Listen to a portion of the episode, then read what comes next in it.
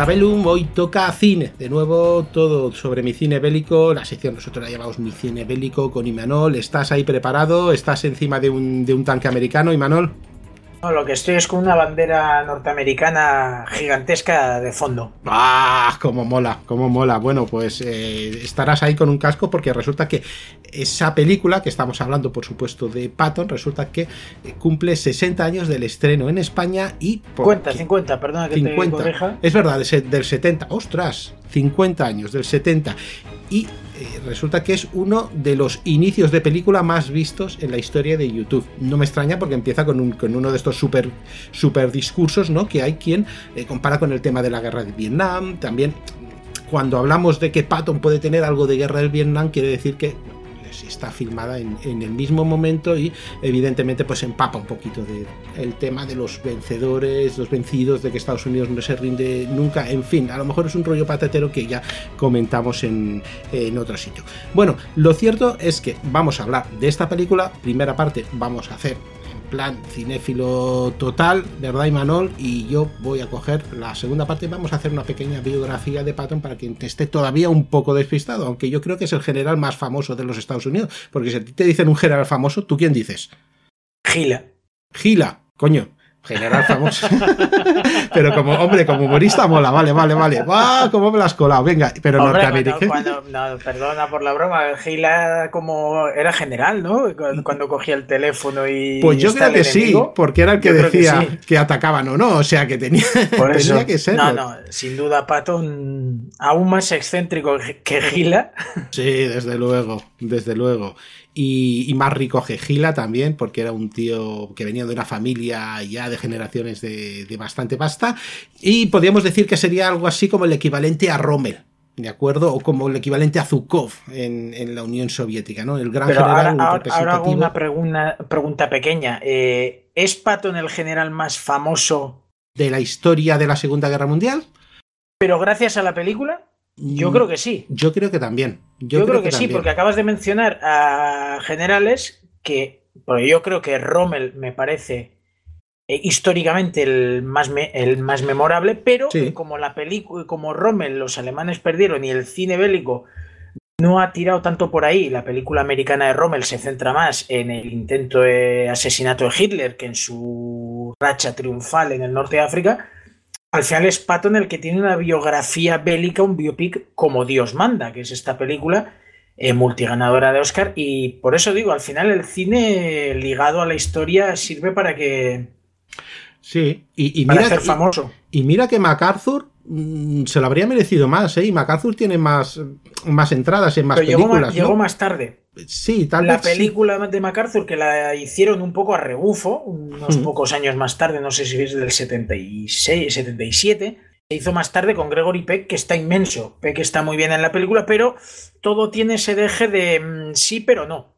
Mm. MacArthur, que es una película que ojalá algún día comentemos, es como que no, no llega la película a tener ese tono y esa epicidad que tiene eh, Patton de principio a fin, eh, engancha. O sea, es una vez, las películas biográficas se suelen hacer pesadas y Patton engancha, sabe en todo momento jugar con el montaje para desde una escena principal que ya te, te coge como te cogería el, por los cojones, o sea, te, atrapa la escena inicial de la bandera.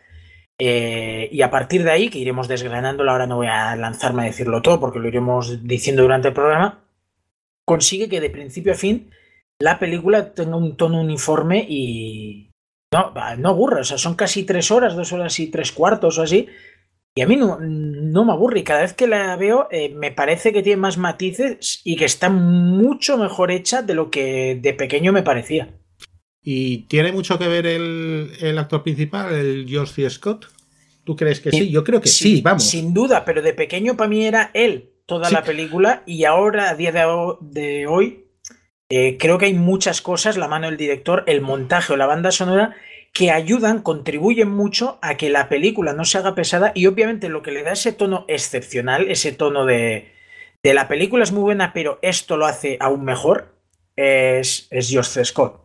El actor lo borda, el actor es Patton, o sea, si hay un actor en un personaje Eh, ¿Me puedes decir, por ejemplo, el Lorenz de Arabia y Peter O'Toole, que es también un papelón? El Bruno Gantz de, que hace Hitler en El hundimiento. El Churchill de, el Churchill de, de Gary Oldman son papelones, pero yo creo que este les supera. O sea, el general Patton que recrea George C. Scott es, inmenso, es espectacular. Es, es él y encima lo hace de principio a fin y para quien haya visto la película recomiendo verla en versión original subtitulada, bueno, o sin subtítulos, pero para, para apreciar eh, pues eh, la forma de hablar del actor, eh, todo, ese deje, todo, todo eso en, a la hora de involucrarse tanto en el personaje trasciende, ¿eh? porque hay gente que eh, realmente no ha visto a Patton y ha visto al verdadero Josh Patton y ha visto realmente lo confunde con George Scott, ¿no? Es que físicamente, entre el actor y, y cómo el maquillaje y todo lo, lo preparó un poquillo, el uniforme y todo, es que tú ves dos fotos y. Ojo, cuidado. Sí, sí, sí. No, no, no. Y luego cómo se mueve. La, facilidad con lo que se mueve, la marcialidad con lo que se mueve, lo que sabe expresar con el cuerpo este tío, me dejó bastante, eh, bastante alucinado cuando lo ves. Y por supuesto que ahora hablarás de, de la gran apertura con su bandera detrás y el gran discurso que eh, lo que hace es explicarnos eh, dónde se encuentra y de qué va a ir, ¿no? Bueno, esta película va, va a ir de mí, que yo estoy aquí y esto es como lo voy a hacer, ¿no? Sí, bueno, aunque antes has dado con una pista, la película no va de Vietnam, pero está rodada en la época de Vietnam y me gustaría hacer mención a que mm, dentro de ese discurso, que es, inmenso, eh, saludos a Francis Ford Coppola, que fue uno de los dos guionistas encargados de esta película y ganador del Oscar. En el 70 hace el guion de Patton y para el 75 como muy tarde creo que ya tenía el hombre un Oscar de director y dos de película por El Padrino. Es decir, estamos hablando de que los 70 arrancan muy bien para un tío que, sería el gran dominador del, cine con en el aspecto de crítica, porque a finales de los 70 está Spielberg en el aspecto taquilla. El gran dominador, el gran personaje del cine de los 70 creo que es Coppola y está bien mencionar que aquí está involucrado en el guion, está ese discurso inicial que obviamente es eh, sacado de un discurso original, con, obviamente con acortado y enviado un poquito a, algo cinematográfico, y la parte que a mí más me gusta, que es eh, los americanos nunca hemos perdido ni perderemos una guerra. Claro, por esto en el contexto de Vietnam están diciendo, no, no, no, nosotros dos, tres años después, Dos, tres años después la habían perdido. Es decir, al final es una película muy víctima en este, en este sentido de su época, pero que, que consiguió lo que quería, yo creo, porque al final fue una película que gustó al presidente, gustó entre los estamentos militares, gustó a todo el mundo, a todo el mundo y en un momento donde hablar de Vietnam estaba casi penado por ley, o sea, el cine después de Boinas Verdes dijo Vietnam a otra parte. De hecho, el mismo año se estrena MASH, que ya lo comentamos en un podcast sobre la guerra de Vietnam. Es una película ambientada en la guerra de Corea, pero todo el guion, toda la historia todo está relacionado con Vietnam. Lo que pasa es que si hacías una película de Vietnam en esa época, te crujían. Entonces lo camuflaron como una sátira en la guerra de Corea, cuando en realidad es increíble que la película más famosa de la historia sobre el, conflicto coreano en realidad haga mención a Vietnam. Que si te acuerdas, en, Twitter nos lo comentaron. Oye, pero, pero ¿qué más? no es de Vietnam. Y no, no, es de Vietnam, pero es mucho de Vietnam. Igual que Patton no es de Vietnam, ya lo comentamos en el programa al inicio. No son películas sobre Vietnam, pero mm, hay que hablar de ellas para hablar de, del cine bélico sobre, entre comillas, camuflado sobre Vietnam rodado en la época de que duró la guerra, porque al final las películas de Vietnam famosas han sido a posteriori, cuando en otros conflictos como la Segunda Guerra Mundial ya había grandes títulos como Objetivo Birmania eh, que se rodaron en plena guerra. Sin embargo, con Vietnam eso mm, no estaba bien visto, pero volvamos a Patton, al discurso inicial. Eh, esa es la parte que más me gusta del discurso, pero y aquí empieza el director a jugar eh, planos cortos para ver la inmensidad del personaje diciendo sobre todo tacos. Es decir, eh, creo que es una película que Tarantino a Tarantino le gustará. Es un tío mal hablado, soltando de todo, arengando a sus tropas, eh, un tío al final que, se hace querer. Pero el contraste de planos nos da la pista. En los primeros cinco minutos te han contado de qué va la película. Un hombre tan gigantesco como para em, en los planos cercanos ser un orgullo de una nación con la bandera de fondo, como para los planos generales ver que es un tío minúsculo, muy pequeño, dentro de la bandera inmensa de Estados Unidos. Es decir, un tío que, por muy grande que sea, cuando Estados Unidos necesite echarle, dejarle de lado, no tendrá ningún reparo en que si la opinión pública es la opinión pública, este hombre queda fuera de, este sistema. Y al final de eso va un poco la película, de un tío que tiene sus vaivenes por, por cómo habla y porque no se corta un pelo, pero de cómo los propios Estados Unidos, no voy a decir ganan la guerra gracias a él, pero es un personaje clave en el conflicto que sin embargo una vez acabado no tiene un lugar dentro ni del ejército ni, ni de la guerra, ni de la vida política nueva que habrá que él no entiende, como veremos después con el tema de que él, eh, por encima de a Montgomery, odiaba a los soviéticos. Y al final, eh, un poquito el tramo final de la película nos está hablando de la Guerra Fría en la que fue rodada la película. Es decir, de, de esos inicios de la Guerra Fría habla el final de Patton. Pero todo eso, ya ves tú, en, en los primeros cinco minutos del discurso, yo creo que ya se denota el, un poco la biografía de un hombre que llega a ser grande y al mismo tiempo pequeño, según el plano. Joder, que me has descubierto todo un mundo, es verdad. Sí que es verdad de que cuando la aleja es alguien pequeñito. Dentro de la bandera, él es uno de los engranajes, y, pero luego es un tío muy grande. No, no, o sea, esa forma de, jugar con los planos, pues, pues sí, hasta que no te lo dicen no te das cuenta. Sin embargo, te ha imbuido ya. Esa sensación te ha entrado y no sabes cómo. Bueno, pues una de esas cosas con jugando con la bandera. Bueno, porque esta película, eh, vamos a ver, ¿eso es por encargo? ¿Simplemente se le ocurre? ¿Cómo, cómo va esta historia. ¿Dices el, la escena inicial o la película? La película, la película en sí. No, la, película yo creo que es de estas historias que tarde o temprano tenían que salir en el mundo del cine y eh, sí que se encargó, es decir, el director eh, eh, Franklin J. Schaffer, única nominación y único Oscar que tiene. Y eso que es un gran director, venía de hacer El planeta los simios, creo que un año o dos antes.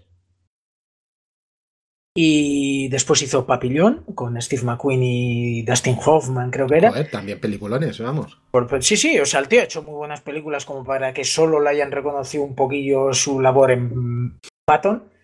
Eh, llegó a estar la película eh, ofrecida a gente como Hathaway, no sé si estaba Hawks por en medio, pero grandes directores, y dentro de que hemos hablado de George C. Scott, el papel llegó a, a estar en en manos de Lee Marvin o de Robert Mitchum, que lo rechazaron, e incluso hay un tío que estaba ahí, oye, yo quiero, yo quiero, yo quiero, que, es un tal John Wayne, que me parece que, no, que en sus manos no estuvo el papel, simplemente alguien debió decir su nombre, pero finalmente no, no llegaron a ofrecérselo.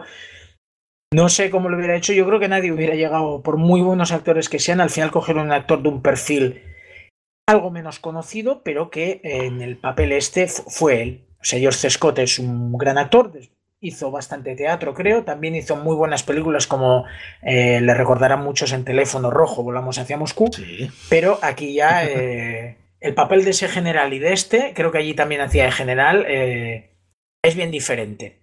Eh, bueno, uno de loco y otro de menos loco, pero, pero vamos, no, no, la verdad que tal vez John Ford, eh, perdona, John Ford, John Wayne habría monopolizado más el, el papel de Patton en, en, John Wayne. No, sé cómo explicártelo. tenía demasiado. Hubiera sido John Wayne. Exacto. Hubiera sido John Wayne. Dentro de que me parece un grandísimo actor, pero mm. no hubieras esquivado el quedarte con. Es John Wayne. Yo creo que era mejor un actor de una segunda fila, que la gente no diga voy a ver, o sea, la gente va a ver Patton, no va a ver a, George C. Scott. Exactamente. Bueno, pues empecemos con, la peli, que ya, ya hemos hablado de, este discurso. Bueno, hemos hablado de, yo creo, la escena grande, yo creo que es la mejor escena no bélica del cine bélico. sí, porque no veremos demasiado cine bélico aquí, aunque es no, no, hay muchas batallas, eh, es lo que tiene el, que el hombre fuera general y que quisieran hacer un repaso a todos los conflictos, pero bueno, la película arranca con una escena que ya te pone en situación. Lo siguiente es la banda sonora de Jerry. He hablado del montaje que me parece espectacular, no de esa escena, en toda la película, después lo iremos viendo. Pero eh, justo después de esa escena se corta y arranca lo que es la película, porque eso es como un, una previa, un calentamiento, y arranca con la banda sonora de Jerry Goldsmith, eh, nominado pero no ganador del Oscar. Mm, esta Love Story, no dudaré de que es una gran banda sonora, pero yo creo que la banda sonora de Patton es de esas que todo el mundo que ha visto la película se le mete en la cabeza y de ahí no sale. De hecho, el, ejército de los Estados Unidos, creo que en Afganistán, en Irak, en estas campañas, eh, lo solía llevar a todo trapo en, ah, sí? Joder. en los vehículos y así suelen llevar. Sí, sí, la, canción es que Patton es una película venerada. Yo creo que por, por todo el ejército de, de los Estados Unidos en el aspecto militar, en el aspecto y la banda sonora, en ese sentido, es que es una banda sonora muy militar. Es una banda sonora que, está muy bien integrada a la película, pero tiene ese ritmillo de marcha militar sin ser una marcha militar, es decir, haciéndola mucho más bonita. Eh, es digna de mención. Entonces, arranca con esa música y ¡pum! nos metemos en una película que está dividida, yo creo que está bien decirlo en tres partes. Puedes considerar cuatro, pero yo creo que tres, ¿no? Norte de África norte de África, eh, la campaña de Sicilia con Husky. Y luego Europa indeterminado. Europa, pero, está entre, entre medio de estas dos, está ese lapso de tiempo en el que, que quizás donde más baja la película, que Patton no tiene nada que hacer. Eh, sí, es el descanso que te da, ¿no? Después de algo descanso, yo, yo, creo que es la parte más floja. Sí. Porque aunque sí que parece gracioso venderle el plan de, mira, te daremos un ejército ficticio porque los alemanes te tienen muy, muy enfilado y así, vea, les despistamos. Queda muy bonito, así dicho, pero luego en la película es un momento en el que se enlazan dos discursos al público, ¿sabes? No. Eh, momentos que quizá bajan un poco el, el, nivel, el ritmo que estaba generando la película, tanto con el norte de África como con Italia, porque la película arranca con una derrota clarísima del ejército americano, esa en la que eh, se ve como los bereberes, o bueno, los que sean los nómadas de turno, los habitantes de. Creo que es en Túnez. Sí, sí, es en Túnez? es el paso de Kasserine, esa es la batalla, donde los alemanes todavía demuestran que son mucho más profesionales que unos novatos norteamericanos, a los que los británicos, que están hartos de luchar, y los americanos han venido de nuevo, llaman a sus primos norteamericanos nuestros italianos. Imagínate cómo debía actuar el ejército norteamericano y los tanques que decían en la película que la bala entraba y salía después de haber dado tres o cuatro vueltas por dentro de, del tanque. Entonces, eh, yo, eh, ¿ves? Eso eh, me acuerdo no de ahora cuando la he visto, me acuerdo desde pequeño de esa frase de, sobre los tanques. Y es una manera de, de, vender, o sea, te están vendiendo a Pato muy bien, porque en ese momento llega, creo que dice alguien que esto hace falta aquí. Aquí hace falta una mano dura, alguien que haga que esta chirigota esta comparsa, esta cuadrilla, eh, sea un ejército en condiciones. Y ahí llega Patton, rescatado de, estar yo que sé haciendo mítines o lo que sea, lo llevan allí en volandas y la primera escena en la que ve un ejército totalmente eh, desmotivado, dejado de la mano de Dios, que llega a ver a uno tumbado en el suelo y le dice que estaba durmiendo y dice, bueno, al menos este es el único que sabe lo que está haciendo. Llega a decir eso Patton en referencia, sí, sí, bueno, no me, voy a, no me a quejar de que el hombre duerma si al menos reconoce lo que está haciendo, porque el resto no saben lo que hacen aquí. Entonces al final es esa manera de entrar, eh, Patton se va ganando poco a poco el ejército, repito, hay vaivenes durante la película, pero bueno, tienes la escena bélica, yo creo que la única escena bélica, hay dos escenas bélicas, pero la importante creo que es la primera, la batalla contra Rommel, que después mm. eh, se ve o se, se, deja ver que no estaba Rommel involucrado, mucho más adelante se habla de ello.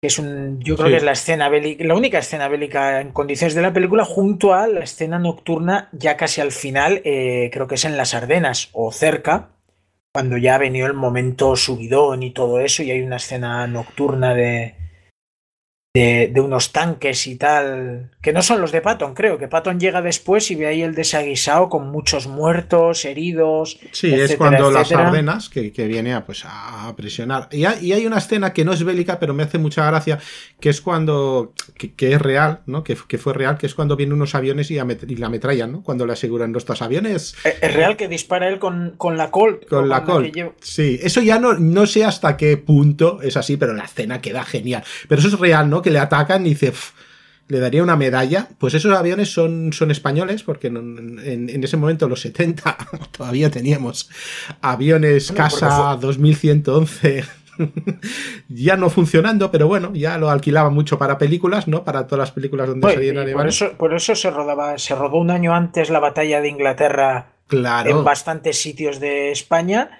Y también en la península se ruedan escenas, eh, yo recuerdo Navarra, eh, en las Bardenas Reales, creo que es, eh, Navarra y algún sitio más, no sé si es Ávila, Segovia, alguna zona de estas, o Almería también, no estoy seguro, porque quizá mezcle las dos películas, pero algunas escenas o bastantes momentos de la película están rodados en, en España. Incluso hay, eh, que no me olvide, eh, uno de los ganadores de Oscar por la dirección artística y decorados, o creo que son dos, pero el más famoso es Gil Parrondo, también de aquí. Es decir, es una película ligada aquí y que sin embargo tardó un año eh, desde su estreno USA tardó un año en estrenarse aquí. O sea, estamos hablando de que es película del 70, se estrenó a principios, no sé si febrero, marzo, abril como tarde del 70, gana el Oscar en abril del 71, un año después, bueno, en la gala en la que le corresponde, porque es de las películas del 70,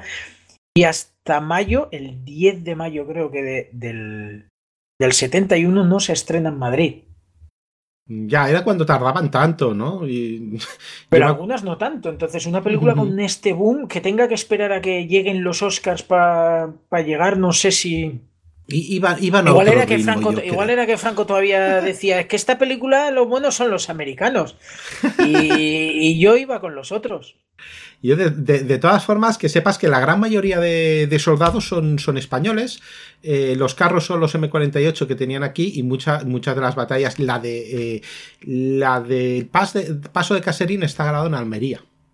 Por ejemplo, que, bueno, es muy lógico. Es, yo creo que la mitad de películas de cierta época de Estados Unidos están grabados en, los desiertos de Almería, aparte de varios westerns, vamos. Bueno, pero el Spaghetti Western era italiano, ¿eh? Por, por comentar. Sí, sí, sí, bueno, también. Eh, hablo, de Hollywood como de, todo. Hollywood es verdad que, que tiene. Estaba la Bronson por aquí. En los, años 60, esta es del 70 ya, pero en los 60 es verdad que aquí llegan 55 días en Pekín. Alguna escena de Lorenz de Arabia también se rueda en Sevilla o Cádiz o Almería, también por esa zona. La verdad que grandes superproducciones venían a. Era más barato, era baratito y al final tenías tenías desierto y tenías cosillas donde por, claro. por rodar, hacer un Pekín, pues bueno, eh, Charlton Heston. Charlton Heston, Charlton Heston es casi español, porque ah, bueno, sí. entre el CID y 55 días en Pekín. Sí, y todas las amantes que tenía por aquí, pues ya ni te digo, o los amantes que tenía, pues ni te digo. Eh, pero bueno, luego, te, luego cuando llegas a cierto momento de la película, te diré otra localización que digas, esa plaza, bueno, pues esa plaza es esta, pero de momento voy a callar. Y, apunta como idea de hablar de, las producciones, entre comillas, españolas. De otra gran escena, si hablas de esa plaza, yo entiendo que te refieres a cuando están en, Sicilia. Efectivamente. yo creo que es eh, la película, también se ha dicho, eh, para mí es una sucesión de cuadros, digo cuadros por decir, ¡joder, qué bonito este plano! Es decir, llegas y empieza con el plano de la bandera y Patton. Le sigue el plano de, del destrozo de la batalla de Kesselring. Kesselring, no, perdón, de Kesserin, ¿no? Que, es el ring, que es el ring era era otro. de Caserine, el paso de Caserine, sí. El paso de Caserine, lo que es el ring es otro. muy ligado a este conflicto, ojo, es muy ligado. Sí, también. Y, eh, y, hay un plano de cuando, cuando ya en Sicilia, cuando están con, la, con las banderas, ¿no? Los Scottish eh, haciendo ruido por ahí. Es, eso es, que llega, llegan y dicen, joder. Además, eh, juega muy bien la película porque durante todo el momento, toda la secuencia de Sicilia es una como una carrera de a ver quién la tiene más larga, a ver quién llega antes. Es decir, la película, el primer tramo, te sitúa. Y en Sicilia eh, se centra mucho en Patton contra Montgomery. Aunque Montgomery sale muy poquito, queda un poco ridiculizado en la película con los dos, tres planos, que hay como un pipiolillo. Y eh, Patton llega y coge y quiere llegar antes que él. Entonces la película es como esa carrera de Patton. De hecho, es ahí donde empieza a perder fama entre sus tropas llega la famosa escena del tortazo en un hospital. Mm. Eh, es también donde un soldado dice la frase de cómo era la de tu, nuestra sangre y sus huevos y sus tripas o nuestra sangre no, nuestras tripas y su eh, es algo así su sangre y nuestras tripas. Ahora eh, te, lo busco, lo tengo apuntado por aquí. Sí. Es, una frase mítica como diciendo, sí, sí, sus huevos toreros, o sea, en plan, eh, un grande él, pero la sangre y todo lo demás es nuestro. Sí, vale, mira, lo tengo apuntado aquí, porque él eh, empieza a llamarlo cuando en una entrevista qué es lo que, lo que le hace avanzar tan rápido, o ser tan agresivo, y dice sangre y tripas, ¿no? Y entonces los soldados decían nuestra sangre y sus tripas. claro que era un poco. Había que le llamaba muy carnicero, había que le llamaba que cuidaba muy bien de sus hombres, pero bueno, eso ya hablaremos un poquito de cómo era su, forma de pues, actuar, pero diciendo. Un poco para arriba y para abajo. En la escena del hospital es eso. En la escena del hospital, el hombre llega a darle una medalla a uno que está moribundo. O sea, se ve que cuida de los suyos, pero de repente ve lo que no puede es con los cobardes. No puede con un tío que, de qué, qué le pasa. O sea, aquí hay gente sin brazos, sin piernas. Hay uno que parece el de el Johnny de Johnny cogió su fusil, también de los 70. Y llega este hombre y, y ¿qué, ¿qué, le pasa? No, que no puedo luchar, que no, así, de cabizbajo y tal. Y claro, y ahí se enerva, se le, enciende la lucecilla, se vuelve loco y, y, le pega el tortazo que al final eh, también muestra un poco el que es la prensa. Al final acabas de dejar una, medalla a un tío tal y, lo que podía ser un plano muy bonito, un tío de, joder, cómo, cuida de sus hombres, cómo se preocupa por ellos. En cinco segundos mandas a la mierda todo eso porque lo que es noticias que le acabas de pegar un tortazo que, es un tortazo de... Ah, sí, pero has, humillado a un tío que... Un guantazo, pero le has humillado. Y a partir de ahí, claro, y como el tío tampoco se retracta, pues vienen todas esas esas mierdas. Entonces, la parte de Sicilia decía es esa lucha contra Montgomery por llegar antes y juega también el montaje que, él sigue que te sigue para llegar y tú llega al plano ese y dices, no sabemos quién ha llegado antes. Y de hecho, la película te muestra no a Patton llegando, sino a Montgomery y sus tropas con las gaitas y el espectador, la primera vez que lo ve, piensa, vaya, tanto esfuerzo y han llegado, primero, han llegado primero los británicos. Que es curioso, porque al final una película eh, sobre los aliados no es pro-aliada, porque aquí hay un pique entre británicos y norteamericanos y tú estás con el general Patton. Yo quiero que llegue Patton antes. ¿Por qué? Porque, porque la película y este personaje son los protagonistas. Y hay una bandera americana al principio que me lo recuerda. Quiero que, quiero que llegue antes. Y juega muy bien por eso, porque llega antes, pero lo ves al final. Lo ves al final del plano cuando está él como un rey ahí sentado. Bueno, sentadito no de pie, creo, pero bueno, en la plaza esa que ahora comentarás tú. Eh, pues bueno, tranquilo, porque tampoco se mofa. No es esto lo de 12 al patíbulo cuando se escojonan en el desfile militar.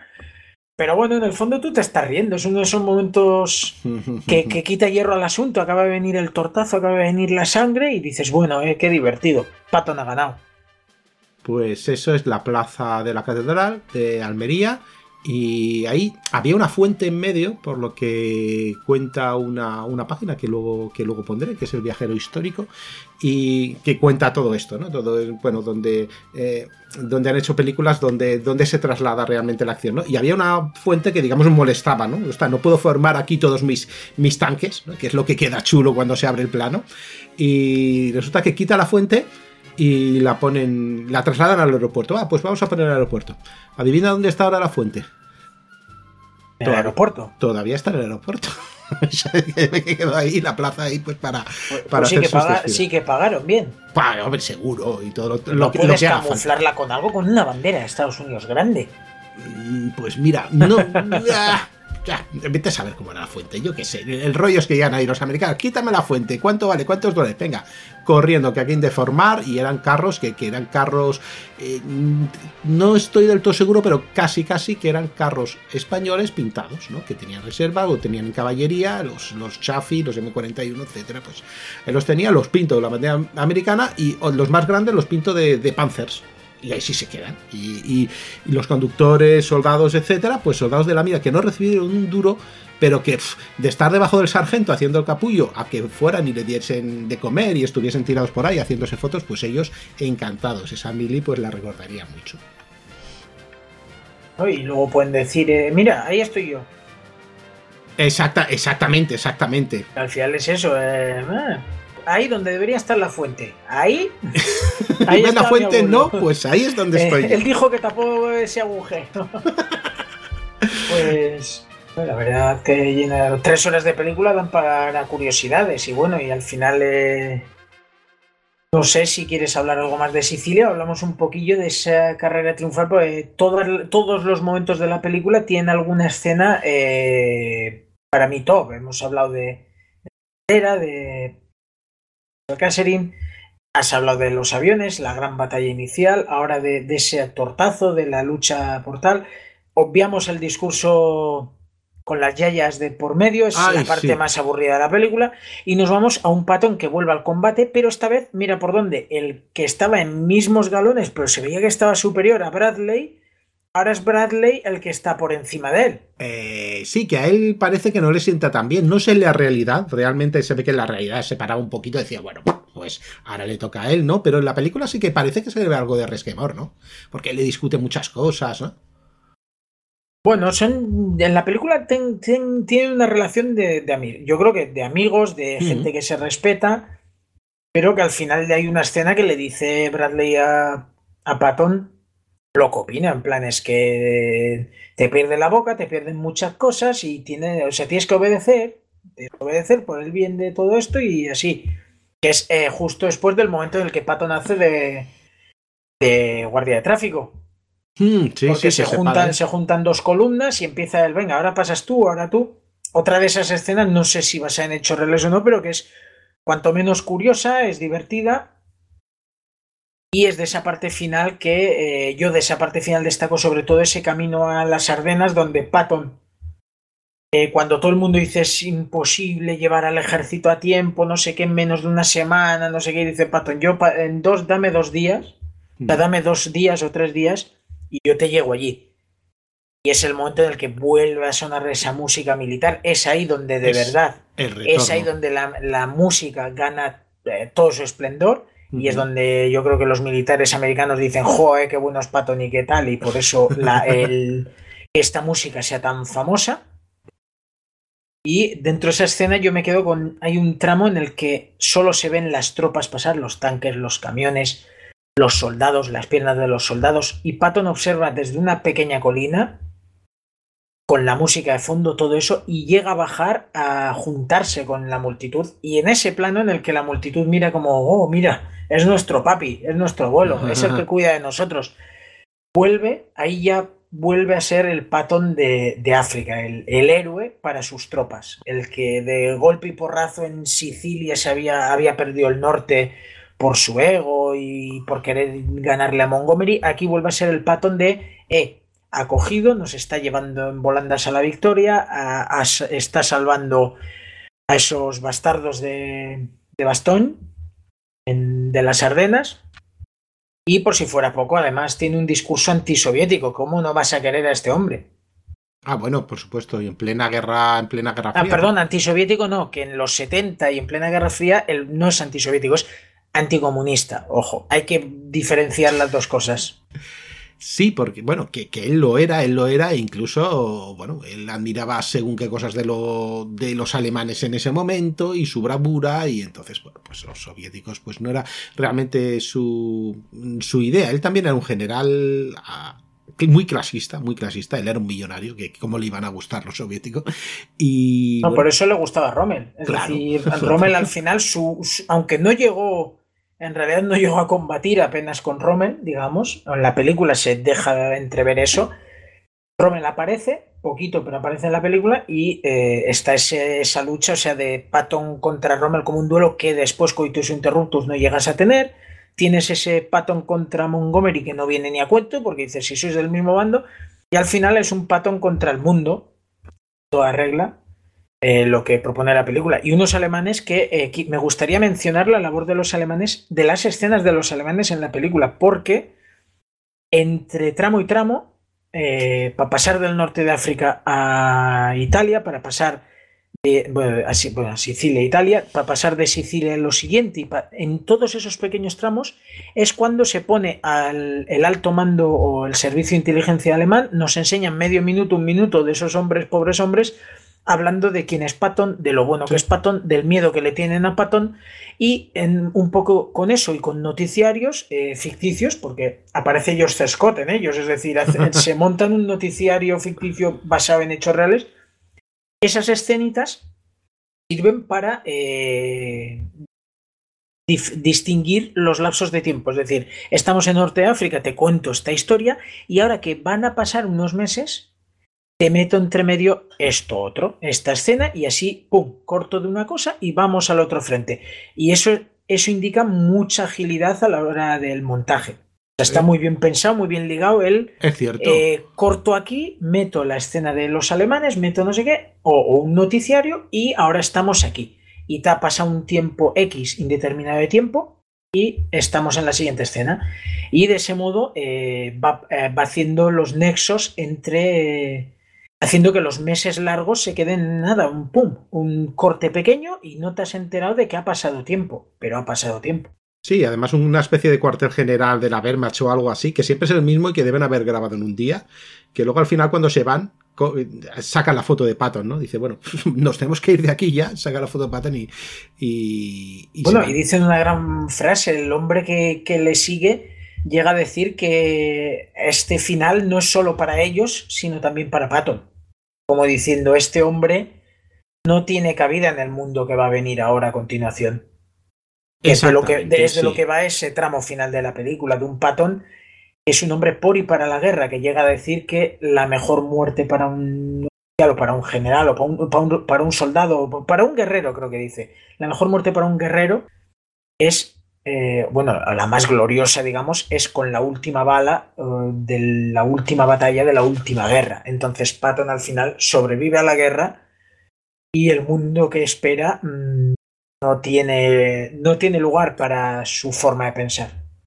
No, no, exactamente. Es diferente. Él se querría haber lanzado a los, a los soviéticos rápidamente. Pues ya, que estamos aquí, seguimos, ¿no? Sí, sí, sí, sí, sí. Pero... Hitler hizo lo, intentó hacer lo mismo. Ya que hemos llegado hasta aquí, pues seguimos. Pero a él no le salió tan bien, desde luego. Y no, no le habría salido. ¿Por qué? Porque debería haberse leído más libros de Napoleón. Debería haberse leído más libros. para empezar también.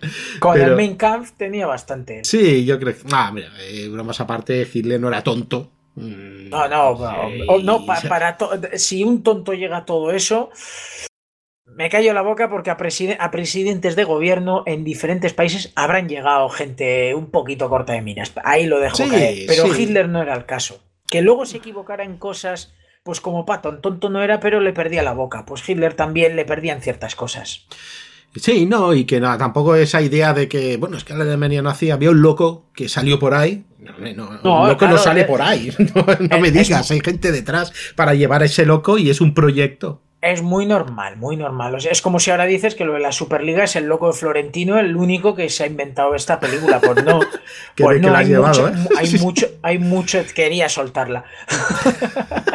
Llevo todo el programa. Viene muy bien, viene muy bien, sí señor, pero tienes mucha razón. Hay mucha gente detrás y él es el cabeza. para llegar a eso, claro. que, que no lo justifico, pero esto es lo mismo. Si Hitler llegó al poder tiene que haber gente detrás. Sí, sí, de hecho tenemos varios programas en Casus Belli dedicados casi casi en exclusiva a eso. Y ya por último quería destacar eh, un par de cosas. La primera es cuando se encuentra con los soviéticos que le llama hija de perra directamente, luego el otro se mosquea, lo arregla, ¿no? Dice, bueno, como somos dos hijos de perra, brindemos, y el otro se queda satisfecho, ¿no? Y también la gran frase que se queda de la película, que mm, se ve que sí que lo dice Patton, pero no exactamente así, ni en ese momento, que es que el objetivo no es, no es mm, morir por tu país, sino que los enemigos pues mueran, mueran por su país. Que, que eso es, yo creo que es del discurso inicial, ¿verdad? Es que se me quedó grabado. en el discurso inicial dice lo de nunca un bastardo, en plan, nunca un bastardo o algo así ha ganado la guerra muriendo por su país o algo así. La ha ganado haciendo que otros mueran por el suyo, o algo así, o que otros luchen por el suyo. alguna cosa así, es de ese estilo la frase. Ya no sé dónde ubicarla históricamente. Creo que, está, creo que es, en, ese del discurso inicial está que comento yo. Eh, luego la otra creo que es hacia el final, la de la última bala, de la última guerra, que puede que la soltara antes y luego la recuerde la voz en off. Ahí ya me pierdo un poco, porque el tramo final con el pobre hombre viéndose con Guillermito que es el, perro cobarde este, que era, era, era, Wilhelm y luego se quedó en Willy en la versión original, me parece, y aquí era de Guillermo el Grande, eh, o el Conquistador, Guillermo el Grande puede ser, a, Guillermito. Cuando una el perro de una el chihuahua de una señora le la cobarda. sí, desde luego está muy bien esa escena, sí. Tiene, tiene escenillas pequeñas un poco para para distraer. Pues, lo típico del cine que en tres horas tengas algún momento de, de, relajar los músculos, de reírte, de disfrutar, que también está ese tramo final. Pues has dicho antes lo de los rusos, la escena soviética es para descojonarte, porque están bailando los rusos y ves a los rusos de fiesta y los americanos con Patton a la cabeza. O sea, ves que Patton pone semblante serio de a mí no me está gustando este puto baile ruso y el resto de americanos mira a la derecha, ven la cara de Patton y, ponen cara de bueno, pues si a él no le gusta a mí tampoco me tiene que gustar. es que es así, es literal, o sea, es como no voy a aplaudir porque creo que hay uno que como sonríe un poco y le hace la mirada a Patton de, de tú también quieres un tortazo, ¿no? Eh, yo creo que se cortan ahí y llega un momento que aparece, salta un ruso bailando encima de la mesa y ves la cara de Patón como mm, diciendo, mira, me levanto, me, levanto, te soplo y te mando a Sebastopol. Así de claro. Y bueno, la escena en sí es, es sin tener algo gracioso más que los insultos, me parece divertidísima. Y un poco el ejemplo de de cómo, eh, cómo va a quedar Berlín y Alemania, y bueno, y Europa y el mundo. O sea, al final dices, es Berlín, no, es Alemania, no, es el mundo, al final todo poco a poco partido por la mitad. Esa escena muestra fielmente lo que está por venir. Y sí, y lo que está pasando en ese momento, en el 70, ya están los bloques muy establecidos hace tiempo, y, ahí lo ves, ¿no? Esas ruinas de, de Europa. Bueno, la película recauda, cuesta por lo visto 12 millones de dólares, recauda 5 ¿eh? veces más. De la época, de la época. Un día, un día tengo que coger estas tablas que comparan a partir del precio del pan y de no sé, de la gasolina, que lo que cuesta. ¿Y cuánto, cuánto recaudó? Eh, pues mira, 12 millones 661 800. Eso costó. No, no, 12.600 cuesta. Recauda 61.800. O sea, son 5 veces. 5 veces. más. No, no es buen negocio, ¿eh? Cinco, cinco, cinco, cinco, veces, cinco veces. No, no, es muy buen negocio. Esto este es que tienes que tienes que ver que una película de aquella época con doblar. Hmm. Sí, que estamos hablando de doblar. Es como si una película de hoy en día de 50 te gana 100, de 100 te gana 200, aunque las películas que cuestan hoy en día 200 millones no están hechas para recaudar 400, sino para recaudar 1000. Sí, porque como sabes que alguna de esas va a caer, dice, tú recauda mucho que cuando nos la peguemos que hayamos, que hayamos perdido 200 millones. La verdad que para la época bastante, bastante buen éxito. Y para el tipo de película que es, que no, me una película bélica, pero que en el fondo, más que bélica, es un biopic. Eh. Y, son, y son tres horacas. Escucha. Eh, eso es eh, en el cine de la época, vale que estamos en el 70, pero el cine del gran Hollywood de los 50 y 60, Lorenz de Arabia, bueno, Ben Hur, cualquier película épica de romanos, de bíblica y tal, si no llegaba a tres horas, era una birria hay que decirlo, sí, que, no, no, pone 180 incluso las que llegaban a 165 metían algo por medio para llegar a 180, 190. Mete una historia de amor rara por ahí, que dure 20 minutos. Mete los títulos de crédito, mete dos veces el nombre de la gente en los títulos de crédito, que nadie se queda a mirarlos. Pero que ponga ahí 180 minutos, ¿no? Eh, en los Oscars, ¿qué tal? Porque bastante bien, lo que pasa es que tengo entendido que, que el actor, que es el actor quien no va a buscar el Oscar. Exacto, eh, hay dos cosas. La película bastante bien, no, muy bien. Estamos hablando de 10 nominaciones, 7 Oscars en el cine bélico. Eh, lo digo así, en el cine bélico puro, ninguna película ha superado los 7 Oscars. Está Lorenz de Arabia, si la consideramos bélica, del puente sobre el río Kwai. Yo la considero bélica, entre comillas. El puente sobre el río Kwai y Patton con 7 Oscars. Pues. Por, por encima, creo que con 8 o 9, tenemos, con 8 creo, está de aquí a la eternidad pero de Bélica tiene. Ya, un ratito. Uh, uh, uh. un fondito. Ha sido generoso con lo del ratito. El fondito. Entonces, como, como cine bélico como tal, 7 eh, Oscars es el tope, 10 nominaciones es de las que más, pero en el cómputo es la que más. Es decir, Patton yo creo que es la película más grande del cine bélico dentro de los premios de la Academia. Se llevó 7, película, director, actor, eh, estos indudables, montaje indudable, el guion que he dicho con Coppola indudable, sonido, que en una película bélica, si no le das el Oscar a sonido, que, es porque se las daba a otra bélica. ¿Qué es lo que pasó con efectos especiales? No ganó. Una de las que no gana es efectos visuales, efectos especiales, porque se la lleva Tora, Tora, Tora. Toma, claro. Y me falta, eh, ah, sí, antes he dicho, eh, dirección artística y decorados por el gran Gil Parrondo. Se quedan sin premio, fotografía, eh, fotografía, la banda sonora que me parece, bueno, me parece espectacular la banda sonora, pero bueno, ganó otra que también es una gran banda, gran banda sonora y efectos visuales que fue el premio consolación para un Tora Tora Tora que si bien nos encantan los amantes del cine bélico, solo fue nominada a categorías técnicas y únicamente logró el de efectos especiales. ¿Qué diferencia entre las dos? Que para mí también me parece superior Patton a Tora Tora Tora, pero las dos son muy buenas. La gran diferencia es que en una hablas de un héroe americano con una bandera americana y en la otra estás hablando de una victoria japonesa y una derrota que escoció en Estados Unidos. Claro. Por eso una fue un éxito en taquilla y la otra no. No, no, y, la forma de, no poner a los, a los eh, japoneses como quería John Ford, ¿no? Como quería John Wayne, ¿no? De, gente que no tenía escrúpulos y que pero, es la grandeza de Tora Tora, La grandeza de Tora Tora Tora es esa, ¿eh? Es claro, por eso, por eso. otras cosas, pero lo mejor de la película es el lado. Al final estás vendiendo una victoria japonesa, que menos que contar la parte japonesa. Aparte que ya había, se había hecho el día más largo, la batalla de las Ardenas, eh, se había hecho la batalla de Inglaterra. Cine que por muy aliado que sea, tiene el protagonismo entre los dos bandos. Di que Tora Tora Tora en el cómputo sale ganando, yo creo que los japoneses. en, el, en el cómputo quiero decir no la victoria de la película, sino que tú ves la película y te quedas mucho más con las secuencias japonesas, cuando en el día más largo y en el resto te quedas con las secuencias de los aliados. Es que en, Tora Tora Tora se, mm, se, nota que no. Bueno, iba a ser Kurosawa, creo, pero bueno, son otros. Sí, iba a ser Kurosawa y a Kurosawa le vendieron que iba a estar David Lean en el otro lado. Exactamente. Al final se quedó como se quedó, una muy buena película, pero un.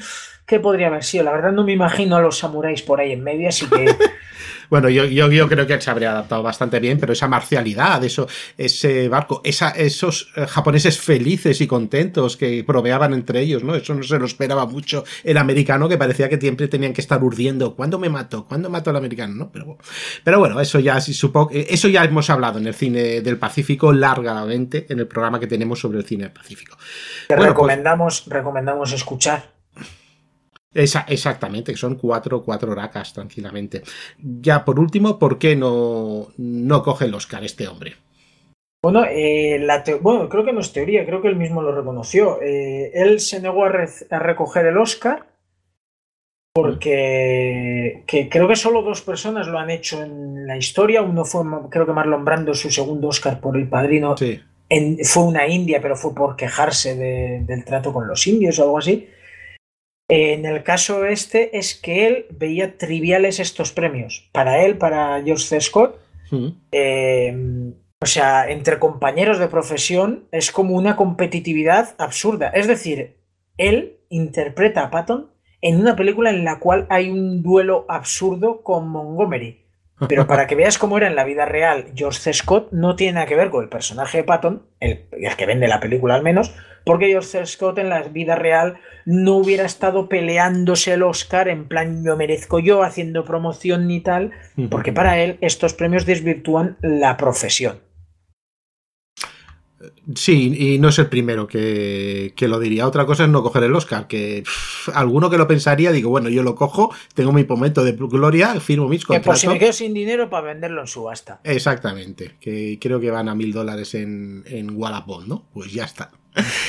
bueno, pues ¿qué te parece si pasamos, hacemos una pausa y pasamos a, a la biografía Patton? Perfecto, toda tuya. Venga. vale, pues ahora venimos.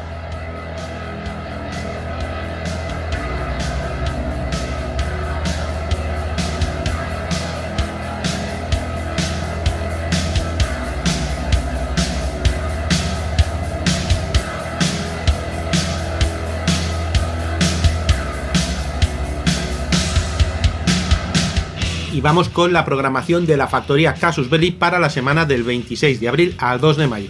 El lunes en Spotify, Parabellum, Mi Cine Bélico. Hablaremos de un clásico, de la película de Patton. el martes ya en exclusiva en Evox, Joe 1, que por si no lo sabes es el nombre en clave de la primera bomba atómica soviética que se adelantó varios años a las previsiones norteamericanas. Para la Unión Soviética su nombre fue de RDS-1.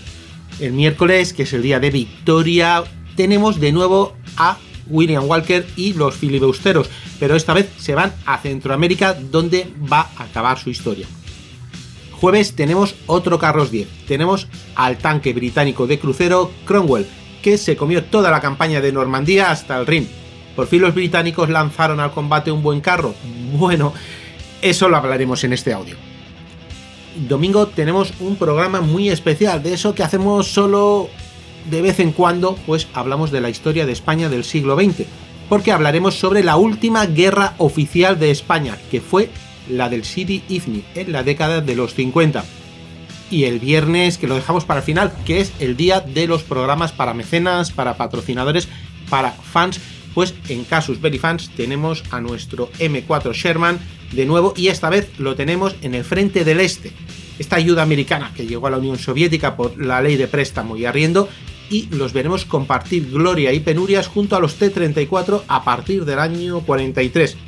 Hablaremos de los modelos que llegaron, de los problemas de cada uno y del cariño que le tenían las tripulaciones soviéticas a un carro que si bien no tenía blindaje ni la potencia de los carros nacionales, sí que tenía otra serie de ventajas que lo hacían muy competitivo en primera línea.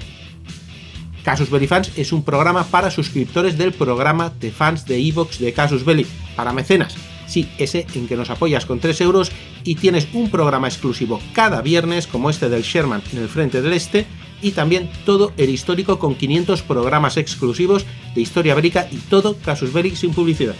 Además, acceso al contenido extra para fans en nuestra web. Y recuerda que puedes acceder a la web de Casus Belli desde podcastcasusbelli.com o casusbelli.top. ¿Cómo hacerte fan? ¿Cómo hacerte mecenas? Pues simplemente es darle al botón azul de apoyar y esta es la propuesta que te hacemos para la semana del 26 de abril al 2 de mayo en los programas de la factoría Casus Belli.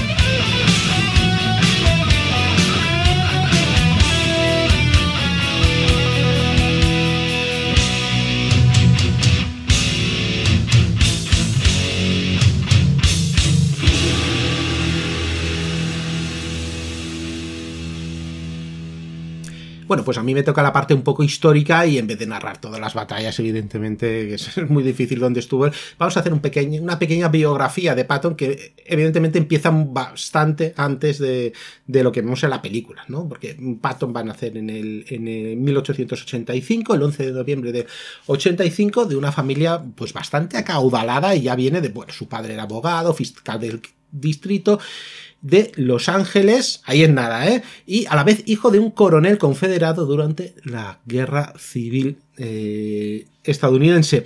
Entonces, eh, bueno, este se casaría con alguien todavía con más pasta, que era Ruth Wilson, que era la hija de Benjamin Davis Wilson, un rico más rico de, de, los ricos, de estos muy, muy, muy ricos que se ha hecho con el ferrocarril, con el telégrafo, con acciones, etcétera. Y bueno, a él, le envían al Instituto Militar de Virginia y luego pasa a la Academia Militar de los Estados Unidos en West Point, pero era un, poco zote, ¿no? ¿no? es que no fuese un buen militar, pero un poco zote en los estudios, ¿no? Eh, Eso siempre es sinónimo de éxito, ¿eh? Ahí está el general Caster, entre otros. sí, desde luego. Hombre, a ese no le fue tan bien, ¿no? Pero, pero bueno, a él parecía que le iba a ir un poquito, un poquito mejor. Eh, el, tema es que queda en las notas, se empieza a esforzar, pero queda muy, muy mediocre. Él va a ir a la rama de caballería. Lo que pasa es que sí que era buen atleta y también buen espadachín iba a competir en, en Estocolmo. En 1912 era parte del equipo olímpico norteamericano y quedaría, pues no sé, cuarto, quinto. hizo bastante, bastante buen papel, lo cual, oye, pues, pues algo. En pentatlón moderno. Se llama pentatlón moderno.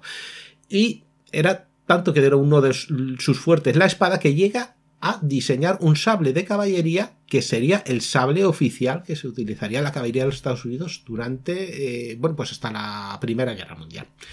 Bueno, su primer combate, mm, eh, al mando de Marshall, ¿contra quién? Hay sitios que dicen contra México, no, contra México no, contra Pancho Villa y sus hombres.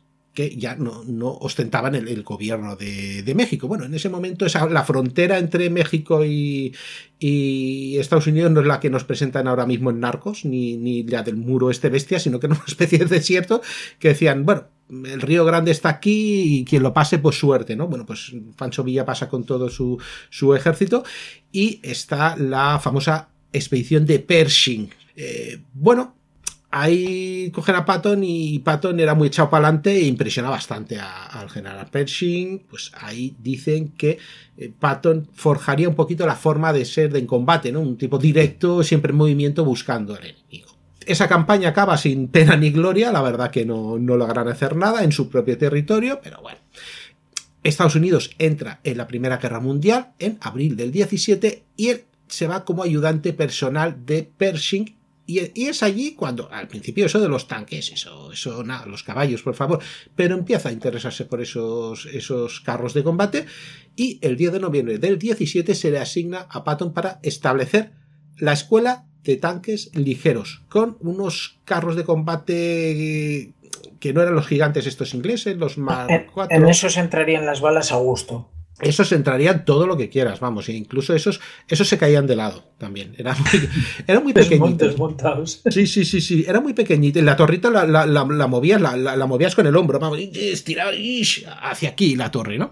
Y eran de dos ocupantes, ¿no? Un conductor y el artillero, que llevaría o una ametralladora o un cañón ligero en la torre. Y además eran de estos de. Ahí no había ni Blitzkrieg ni nada, simplemente acompañabas a la infantería, entrabas con tu, con tu carro de combate por encima de la trinchera y seguías disparando hasta que hasta que o explotaba el motor, que no aguantaba mucho, o, le pegaban un cañonazo, o le pegaban una botella de gasolina, o se estropeaba, porque eso se, estropeaba muy rápidamente. Pero bueno, él ya le ve la historia, él ya la ve la historia. Él recibe los 10 primeros tanques. Bueno, realmente los Estados Unidos reciben los primeros 10 tanques y él está ahí el 23 de marzo del 18. Entonces, digamos que se convierte en el único tipo que sabe algo de, de estos trastos, ¿no?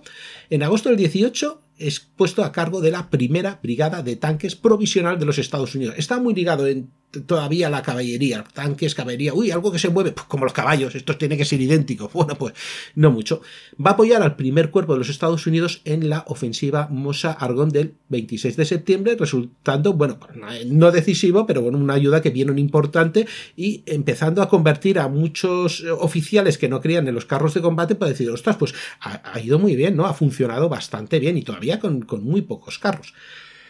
Su 33 cumpleaños va a coincidir con el armisticio del 11 de noviembre y, no había podido hacer todo lo que quería, pero bueno, ¿qué le vamos a hacer? Eh, a Patton pues se le asigna, eh, pues está temporalmente en, en Washington, que serviría en un comité que redactaría un manual sobre los carros de combate y sobre si era, mm, si podía ser eficiente o no y para qué se utilizaba y para qué no. Ahí empezaban a sacar las escuelas de esto en el futuro se puede utilizar para romper al frente o eso al principio no lo decía nadie, no nos liemos, pero bueno, ¿qué podían hacerlo con los carros? Porque era un arma maravillosa que podíamos sacarle más potencial, ¿no? ¿Por qué? Porque nadie quería volver a una guerra de trincheras, por supuesto.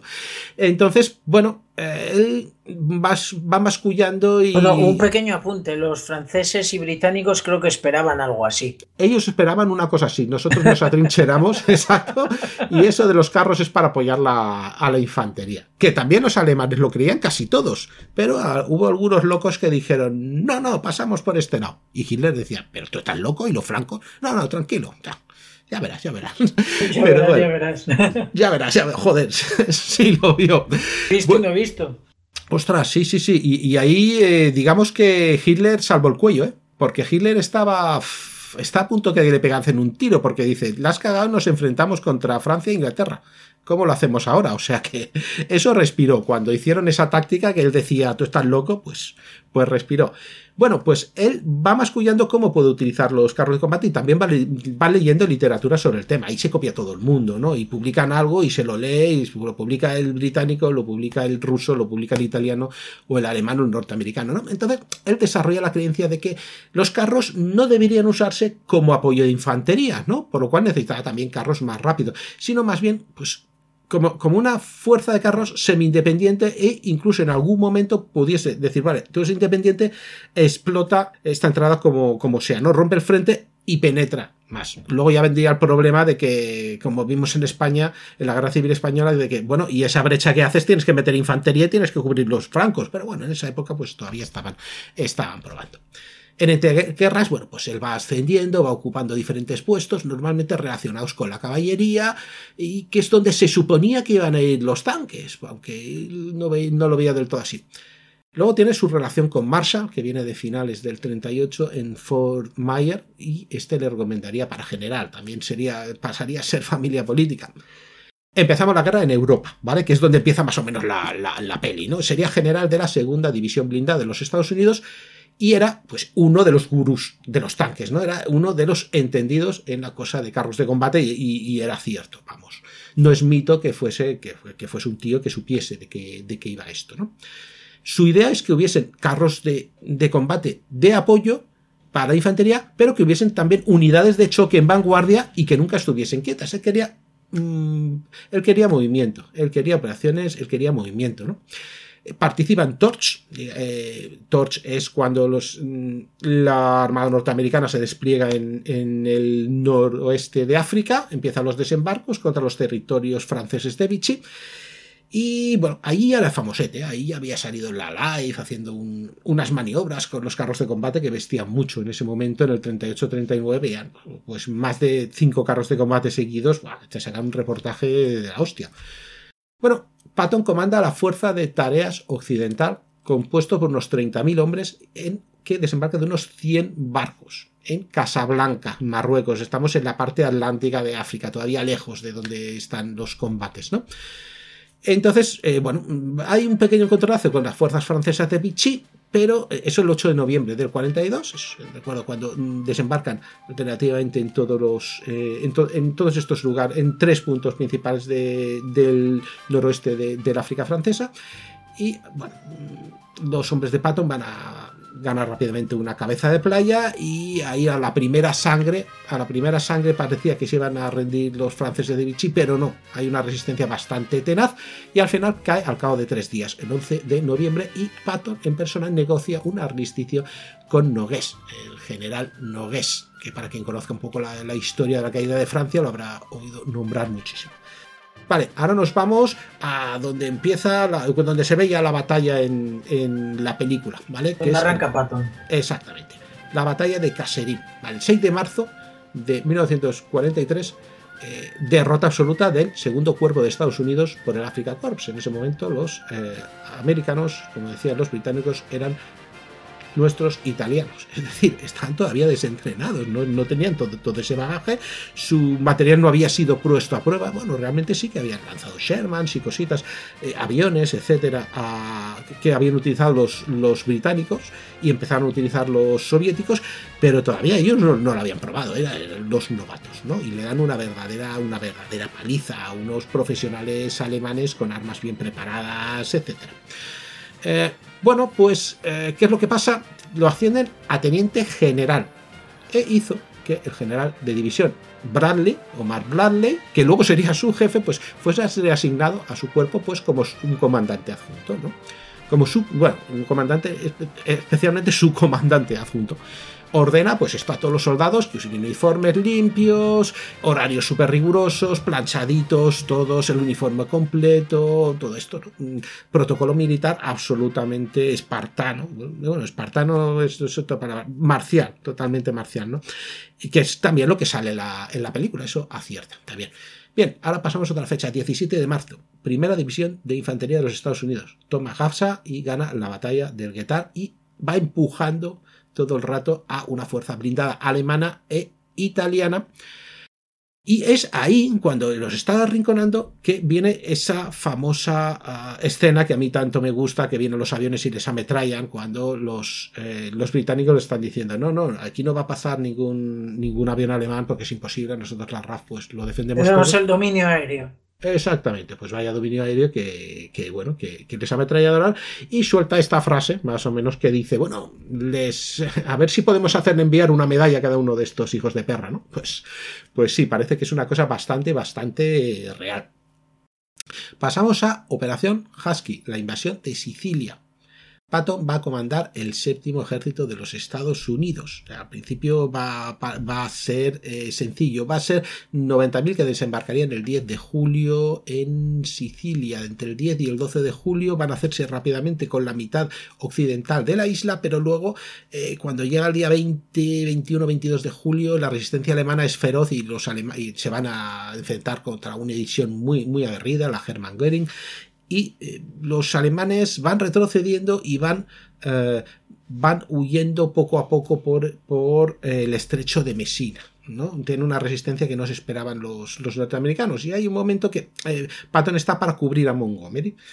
¿Por qué? Porque el peso principal lo tiene que llevar Montgomery por, por debajo. Es, es, es, lo lógico y Patton también va explotando por arriba.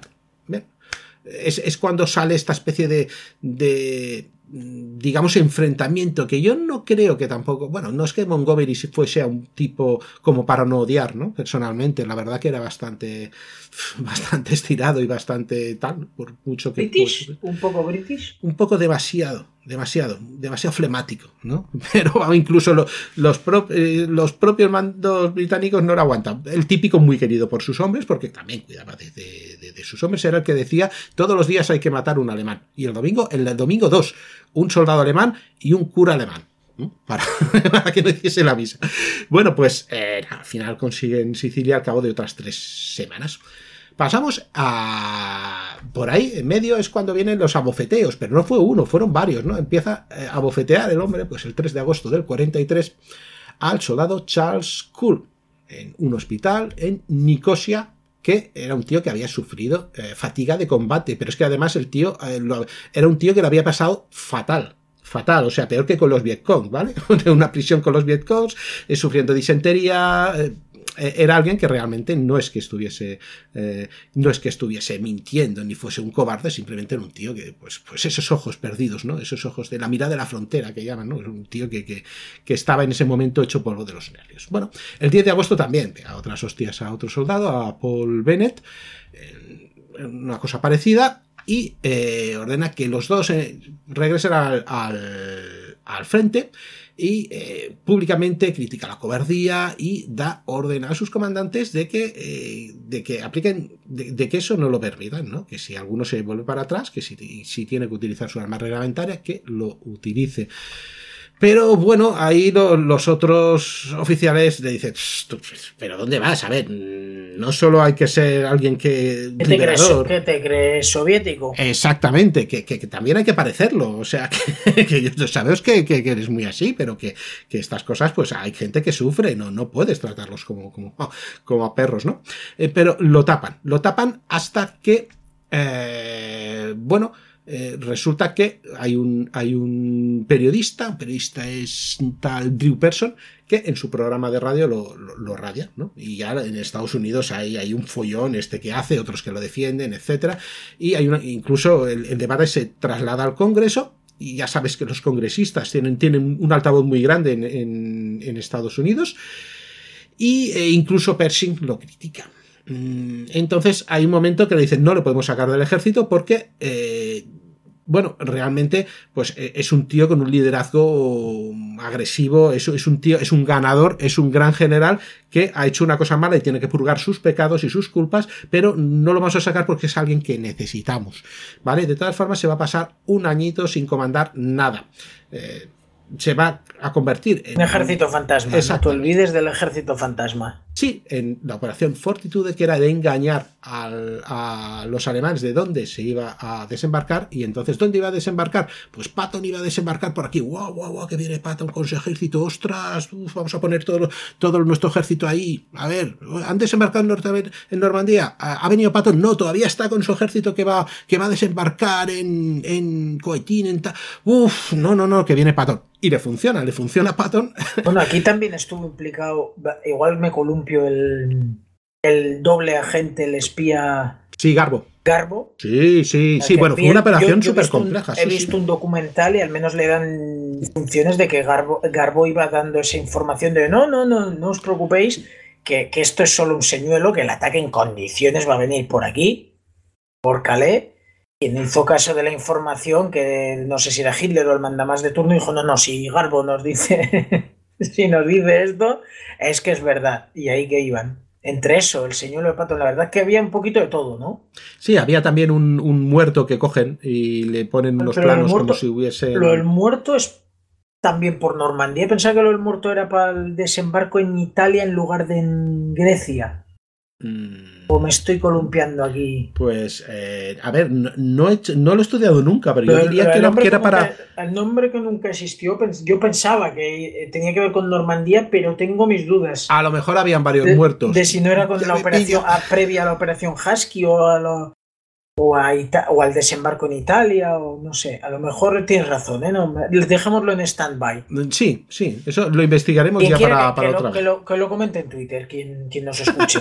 Oye, sí, que nos lo diga exactamente. Yo tiro que era por, por el tema Normandía y se encuentra en una este costa año- española. Este año se estrena, bueno, es- espero que este año se estrene la película de, de John Madden con Colin Firth de protagonista que hace referencia a esto. Ya hay Ajá. una británica de los años 50, el hombre Sí. que nunca existió, y bajo el título de Operation Minds, Mindsmeat, eh, Operación Albondiguilla, que diría el...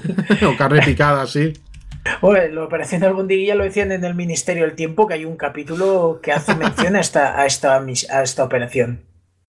Bueno, claro, no parece. eh, digamos que buscaban hacer de todo para que los alemanes lo, lo creyesen. Y los alemanes nunca, sinceramente, nunca han, de- destacado por su inteligencia. Digo inteligencia, servicio de inteligencia. Eh, porque incluso el servicio de inteligencia de Rommel realmente eran los italianos que tenían ahí en. en Para, en algo, te- Cairo. para En- algo tenían que servir. Claro, pues sí, Rommel, como dice, como dice mi compañero Antonio eh, Gómez, mi compañero de micrófono, dice que Rommel eh, le llama al zorro porque tenía las orejas muy largas y oía todo lo que decían los servicios eh, secretos italianos.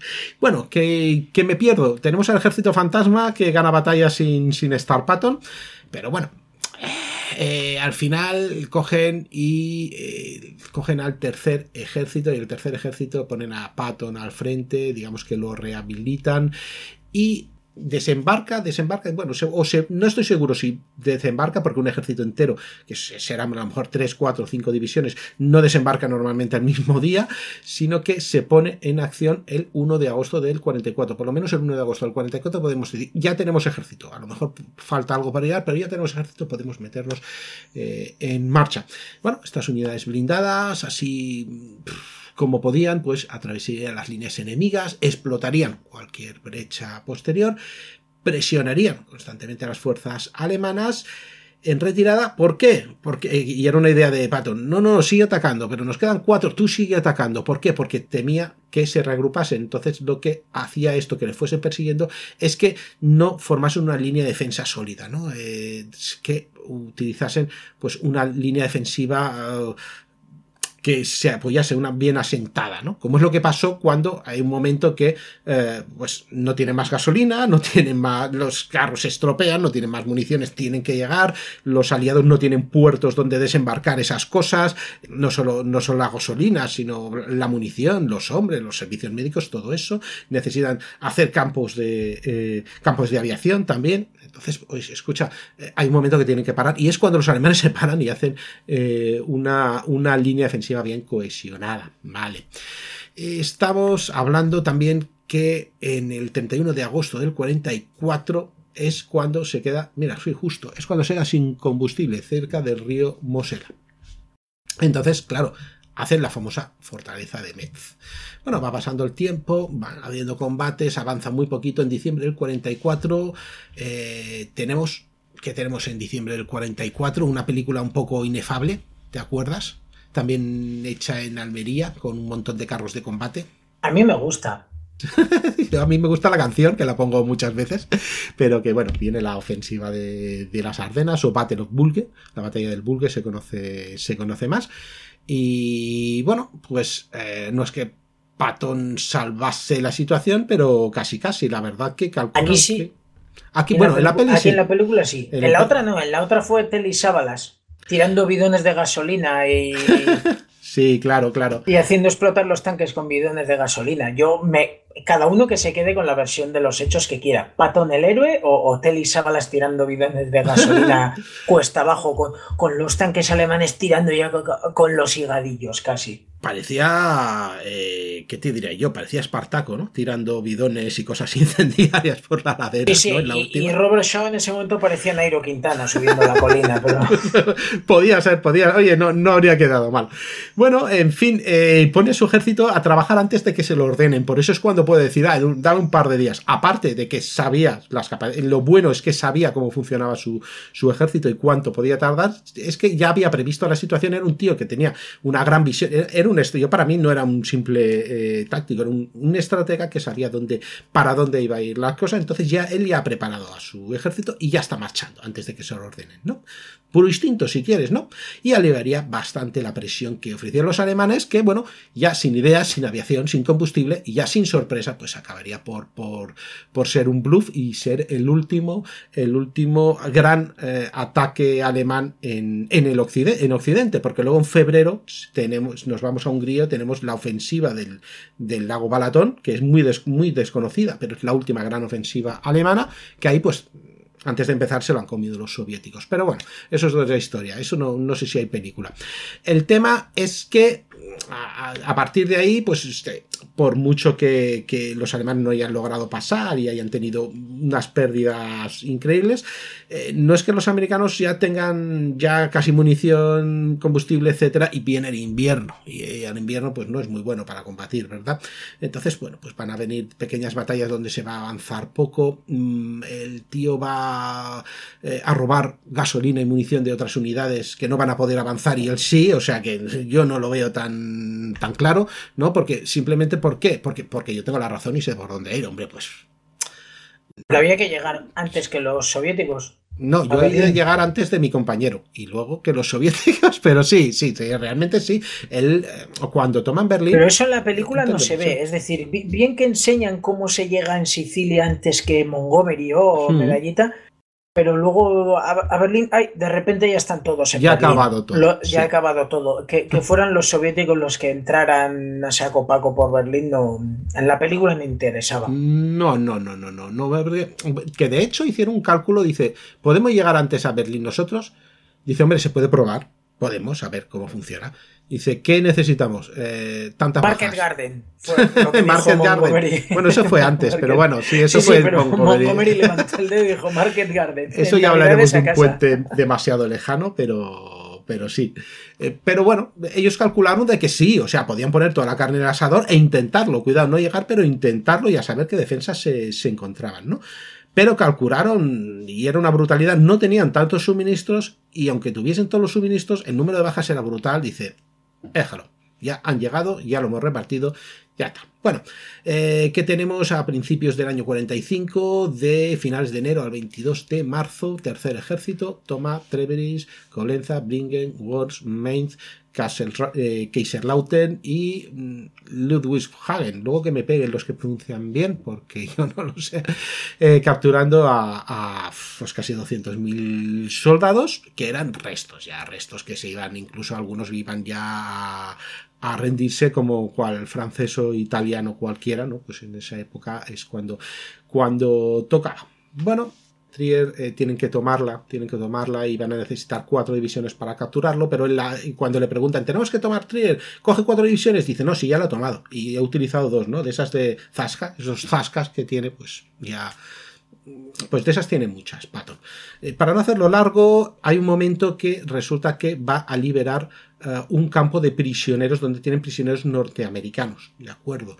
Mm, no me acuerdo exactamente cómo se llamaba el, el, campo, pero es que es, es, una misión con un grupo de operaciones especiales, digamos, con, con cuatro camiones eh, y, cuatro cosas de los mejores hombres y un grupo secreto. ¿Por qué? Porque solo lo sabía él, lo cual le reportará una regañina bastante gorda, ¿no? Eh, otra de ellas.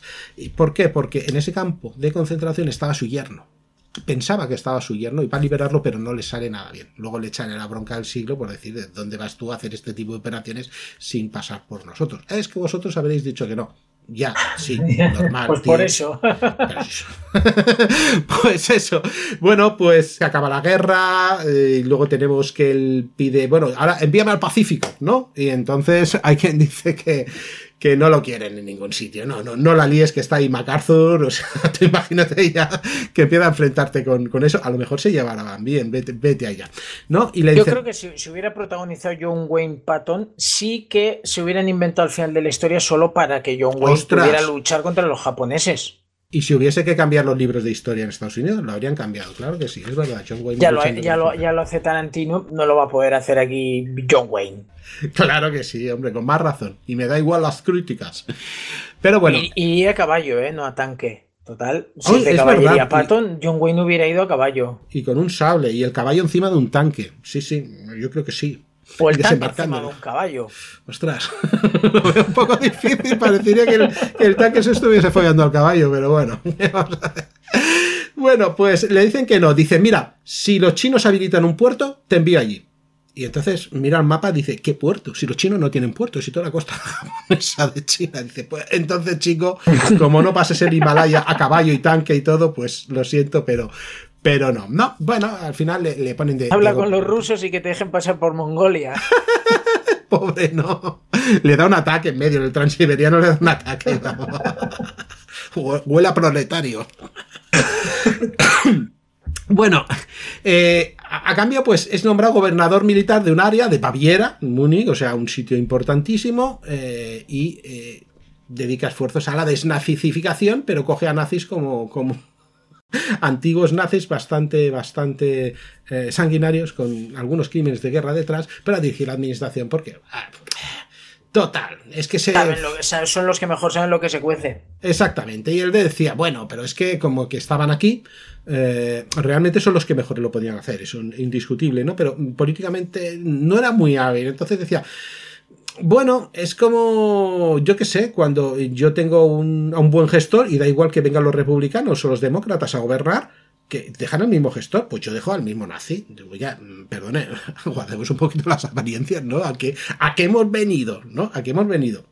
En fin, bueno, es relevado del mando del tercer ejército el 7 de octubre y la asignación final de Patton era la de comandar el decimoquinto ejército que no, no, es un ejército, que un ejército son, son pues yo qué sé, cuenta de 6 a 9 divisiones, ya es un ejército. No, era un puñado de tíos de historiadores para completar una historia de la guerra en Europa, ¿no? Y al principio, wow, esto es lo mío porque yo soy un gran historiador, luego descubre que no, bueno, le gusta un poco, pero se, se, se aburre, ¿no? Eh, entonces hay un momento que está por ahí, ya el momento fatídico suyo, eh, un jefe personal de, de, Patton, un general, no recuerdo cómo se llama, pues eh, le va a invitar a cazar. Vamos a cazar faisanes, ostras, cómo mola. Yo que soy una especie de aristócrata, ya tengo 60 años, lo mío es cazar faisanes, ¿no? Entonces, ¿por qué? Porque lo ven decaído. No, el hombre no puede luchar en Japón. Entonces, bueno, pues hay un momento que después de, pasar por Alemania, en Alemania en ese momento pues estaba todo destrozado, pasó por un campo, hace una observación de, ostras, qué cruda que es la guerra, ¿eh? cuánta destrucción que trae la, guerra, ¿eh? esto, es, esto es terrible, ¿no? Y eh, es cuando, poquito después, chocan con un camión norteamericano, no, no conducía muy rápido, hace una maniobra extraña y todos salen ilesos menos, menos Patton, que se golpea la cabeza contra eh, un cristal. Él está en el asiento trasero, empieza, eh, tiene un corte en la cabeza muy chungo, eh, se queda paralizado, no respira bien, le llevan a un hospital y tenía una fractura por compresión y técnicamente, mira, lo tengo aquí, dislocación de la tercera y cuarta vértebras cervicales y resulta en una fractura de cuello y una lesión en la médula espinal cervical que lo deja paralizado de cuello para abajo. Las dos semanas siguientes es terrible, intentan operarle de, muchas formas. Eh, tienen que tenerlo incluso a veces colgado para, para abrir la presión sobre la columna eh, vertebral. Eh, le dan por muerto, realmente le da por muerto. Su mujer viene volando de, los Estados Unidos para estar el último día con, con él y digamos que dice que, que que esta manera de, morir pues es terrible, porque estaba sufriendo, se ve que bastante. Y el 21 de diciembre a las 6 de la tarde, con 60 años, 21 eh, de diciembre del 45, muere un héroe, muere Patton, que luego habría quien decía, es una conspiración porque es un tío que no interesaba que estuviese ahí, pero no lo había ninguna conspiración, ¿eh? no, no, no, había ninguna conspiración. Dicen que hubo un tiro, que le pegaron un tiro, pero nunca ha aparecido ningún, ningún tío porque decían que era un hombre que no interesaba, ¿no? Pero eso lo, digamos Hay películas que al respecto, ¿no? Por un lado, no sé si está la de Objetivo Patton, un poco ficticia, pero sobre sí. todo el propio George Scott protagonizó los últimos días de Patton, no sé cuántos años después de esta Patton, como secuela, que narra este accidente en concreto y todo eso. Y supongo que una trama política, no sé exacta, esa película no la he visto, pero sí que es verdad que, claro. Floja, ¿no? Flojilla, con Floja. Nada, que, nada que ver. Una secuela años después, pues yo que sé, para pa traer la excusa, ya todos en horas bajas, pero bueno. Fíjate que ahora que has mencionado el fin de Patton, pues existe esa película con el propio actor, es decir, es una secuela en toda regla. Pues bueno, pues sí, digamos ir, ir a ir a rebufo, ¿no? Ah, pues ahí muere Patton, muere una figura, eh, claro, solo falta morir para ser una, una estrella, ¿no? Como Hendrix o, o Kurt Cobain, pues tenemos a tenemos a Patton, no, el combatido. los 60, pero bueno. Sí, sí, bueno, hombre.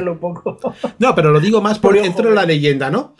Y, y, entra un poco en la leyenda con, Fua, yo iba a mandar aquí a las tropas, iba a hacer un golpe de estado en Europa, no. iba a mandar a las tropas a invadir a todos los soviéticos. Espera, y espérate tú a un tío como Patton si en el 48 estalla todo y está ese hombre por allí mando. Tú imagínatelo en Berlín. no quiero saberlo. No quiero saberlo, desde luego. O sea, el incidente de Checkpoint Charlie habría estallado la, la, la, Tercera Guerra Mundial, desde luego.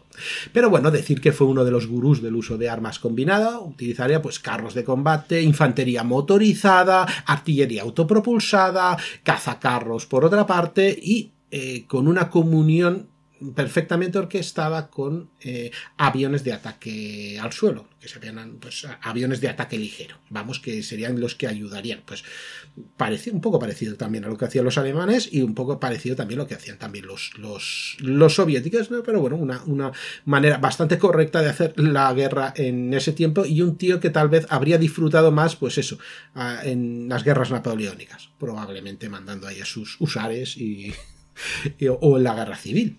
No sabemos de qué bando. Su abuelo era sudista. No lo sé. No lo sabemos. Pero bueno, ahí, ahí queda esta mini, mini, mini, mini biografía de, de Patton que concuerda bastante con la película y aunque, bueno, siempre lo decimos, el, el lenguaje cinematográfico no puede eh, amoldarse a la realidad, ¿por qué no? Porque su propio lenguaje, pero yo veo una película dentro de lo que cabe que puede seguir bastante, bastante bien mmm, cronológicamente lo que es la historia de Patton desde que, que toma el, el, mando de sus tropas en África hasta casi casi el final, aunque me has dicho que tenemos esta, esta, eh, esta segunda parte tan flojita, ¿no? que es hasta la muerte, pero bueno, ahí queda. Última aparición de Patton en, en, en el cine, en una animación que yo recuerde, ¿cómo se llamaba esta miniserie animada del pacificador? Eh, el liberta The Liberator. The Liberator, exactamente. ¿Sabes que sale al final? Yep. Ahí aparece al final y ya que has dicho una de dibujos, en una de dibujos de hace par de años o tres sobre la Primera Guerra Mundial, que es Sargento Stubby. Toma. Sobre un perro. Sí. Basada en hechos reales, un perro que fue condecorado y todo. En la escena final, una de las escenas finales, aparece eh, Patton en la Primera Guerra Mundial, es decir, con el rol que tenía entonces y todo eso. Ah, qué bien. Ostras, pues esa, esa me la tengo que poner yo. esa la veremos. Bueno, pues hasta aquí, hasta aquí yo creo que, que hemos tenido un. Creo que es el programa más largo que hemos, que con, hemos hecho. Con, di con, diferencia, creo que da para pa dos programas en uno, pero bueno. Pero, el, tanto eh, la película de tres horas como el, el la historia de Patton, sí. el personaje que daba para bastante. Exactamente, no, no, podía tener menos pato. Bueno, un homenaje tanto a una gran película y a, aunque bueno, magnificado muchas veces, como se hace siempre, pues también a un, eh, a un gran estratega, a un gran general y a, un símbolo, con un, símbolo que se ganó a pulso de, de, de los, eh, de los Estados Unidos en guerra. Pues nada más, ahí nos quedamos, ¿verdad? Ya vemos para la próxima lo que hacer, ¿verdad? Sí, no, como siempre, no daremos pistas. Pues ya sabéis que a Imanol lo podéis encontrar en, en todo sobre micinebérico.blogspot.com y arroba micinebérico en Twitter, que cada semana, bueno, siempre está haciendo pues su liga de cine bélico que ahora está por la segunda series. Supongo que no, no sé si vas a hacer la Superliga de, por no, meter yo también. ¿O aquí, aquí, ¿Vas a llamar a Florentino? Aquí, no, es, es Champions. Aquí se gana por méritos propios entrar, no es. No coge Pearl Harbor y dice yo soy de los más ricos y de los que más han recaudado yo entro. No, aquí no funciona así. Aquí las que se ganen en, en, Twitter la plaza competirán. O sea, que no vale si he puesto tanto dinero para hacer la peli, no vale. Exacto. Ah, muy bien, muy bien. Bueno, esto hay que ganarlo en el campo, no como el Arse, como Pearl Harbor. Bueno, pues ahí lo dejemos. Ya, ya, yo he lanzado la idea, pero me ha echado para atrás rápidamente. Vamos, pues nada, nada, no hacemos Superliga y hacemos Champions, cómo no. Hemos, tardado, hemos tardado menos en decidirlo que, que Florentino y compañía, que han tardado dos días o tres. bueno, Imanol, oye, pues. Venga, muchas gracias. Ahí, y hasta la próxima. Esto es Parabellum, esto es mi cine bélico.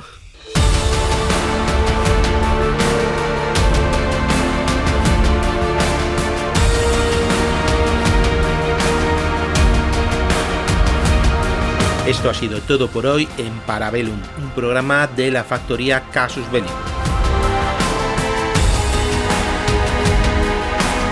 ¿Quieres más? Puedes visitarnos en Casus Belli Podcast o en Victoria Podcast en iVoox.